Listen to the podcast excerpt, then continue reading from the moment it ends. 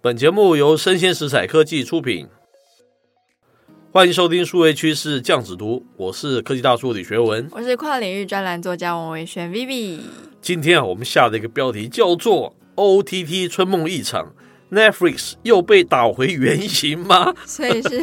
Netflix 的春梦吗？对对对，春梦破碎了，这代表是这个意思了哈、哦是那我们挑的一则新闻是来自于这个网络媒体《科技新报》，它的标题是这样下的：他说，付费的这个会员正在流失哦。Netflix 的执行长说，将会推出资源广告、价格更低的方案啊呢、是，那相信平常有在注意这些科技新闻的，有发现到说 Netflix 刚发布它第一季的财报嘛，是然后他发现说它的第一季已经损失了二十万的用户。二十万吗？是，是更可怕的是，它预计它的第二季还要再减少两百万的用户哦。。自己提出这个数字，可见得搞不好还算保守 是，有点自暴自弃。对对对，那他文中有提到说，非常多的付费的会员正在跟家庭成员以外的人共享 Netflix 的账号跟密码。嗯，那其实根据 Netflix 估计啊，全球总共有一亿个未付费的订阅家庭都在观看 Netflix 平台上的内容。好像白嫖人家的那种感觉的，他一直是这样子，对不对？没错，没错，而且它就是数字告诉我们说，美国跟加拿大就有超过三千万的家庭在做这件事情。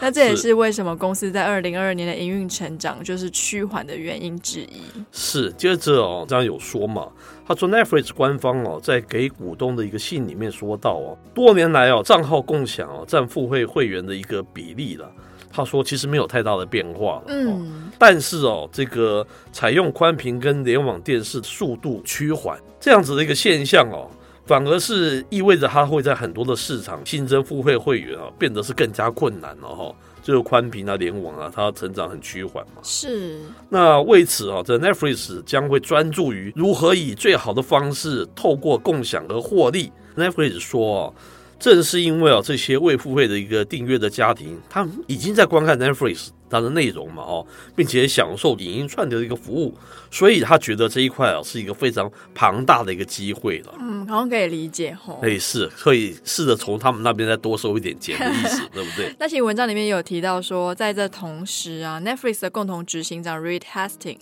他在是财报的电话会议里面就有说，他一直觉得就是非常反对广告的这个复杂性嘛，是而且他自己也是订阅制的拥护者。是，但是呢，他现在更在乎的是消费者的选择。怎么说？他说，他其实也可以让那些希望获得更低价格，而且他可以容忍广告的消费者得到他们想要的东 西。他蛮会转的嘛， 对不对？怎么转都是他说的对啊， 对啊，是这个意思哈、文章说哦，他说拥抱广告的一个举动正在为 Netflix 带来一个巨大的变化嘛。当然，是它 DNA 原本不是这样的，对不对？因为该公司啊，自从成立以来啊，一直拒绝在其服务上面自助广告了哈、但是现在没有办法、啊，这个形势比人强啊。它随着这个会员成长的一个趋缓，甚至于渐渐流失的状况下哦、借由资源广告的一个订阅方案，将新的观众哦，对价格更敏感的这个消费者哦，带进 Netflix 的世界。啊他他觉得似乎是一个不得不去做的一个事情呢、哦，就是突然想通了，是 不是？嘿 是是是，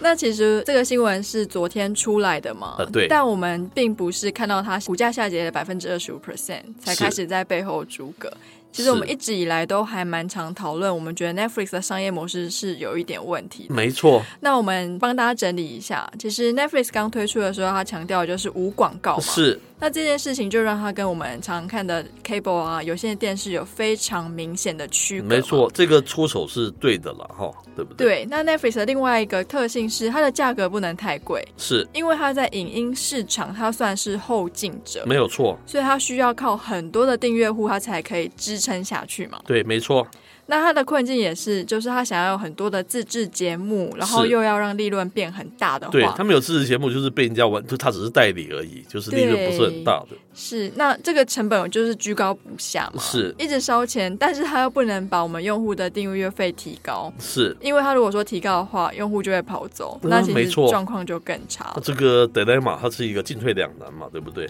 是，那其实 Netflix 开始要卖广告，是这似乎跟 OTT TV 的初衷有一点违背哎嘛。没错，他好像回到有线电视的老路，哎，对而，且他其实他忘了一件非常重要的事哦。嗯假如说这个影片有广告，它可以降低订阅费嘛，是它看起来好像可以多收钱，对不对对？但是他也忘了说，现在付比较高费用看无广告的人，会不会反而就跑来接受这个低价的方 案，接受广告？好难哦，对不对？对，那这样子对 Netflix 真的有比较好吗？是那其实像他这样子 OTT TV 想要推出低价订阅费跟广告的这个服务，它不是第一间，哦，就在几周前，Disney Plus 也要采取同样的策略。是那我觉得他们看到一样一样的问题，是就是他们的影片制作成本很高，可没有是他们的订户的订阅费很低嘛是。是那 Netflix 真正的困境其实是在于 OTT TV 的 business model 是相互矛盾的。哎，说的非常好，那我觉得，反正他都要让他的影片有比较低价放广告了，嗯哼，那他是不是干脆就开一个有线电视台啊？哎，这是一个非常创意的一个想法，对不对？是，他可以就是每个影集可能就是播个一集两集啊。是反正如果说我今天被烧到之后，我可能就会想要去看他后面的集数。哎，说的很好，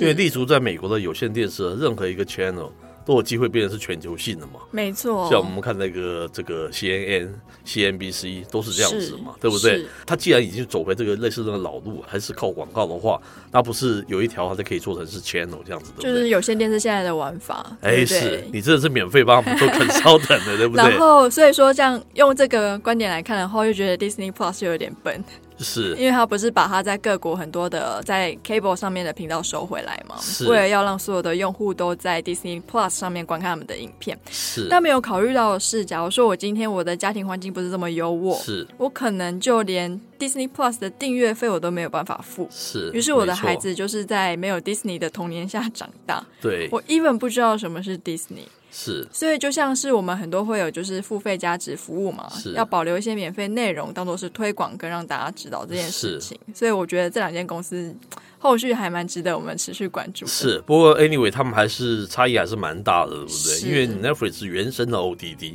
对人家人家是老牌的那个 内完全容，不一样对，吧？他只是延伸出来做 OTT。是 OTT 如果多赚钱还是赚钱，如果不赚钱，他起码还有这个老的可以做嘛。对，可是连这这差个异老的 OTT 它都发现说，哎，我好像要推出低价广告版了诶，代表说这个老字号它也有察觉到里面好像不太对劲。是，所以我们非常仔细的帮大家整理了哦，我们认为 OTT TV 它原生的一个困境，然后。对，就是说，不是说看到 Netflix 今天跌百分之二十，我们就唱衰，不是这样。它后天搞不好又涨百分之十，不是这个问题。长远来看，它的困境，它的 business 困境是有状况的，这是我们一直在强调这件事嘛，哦。是接着啊，可以大叔最后有一点点评啊，是这样子。第一个，其实电视产业化，我觉得啊，最好的生态还是在有线电视，哈、它还在有线。虽然我们认为它是一个老的一个东西，没可错，但是我觉得，因为过去有线电视，它是有频道化、有在地化，对不对？有这两个它的一个特点嘛，嗯，所以相关它的系统啊、它的 content provider 啊、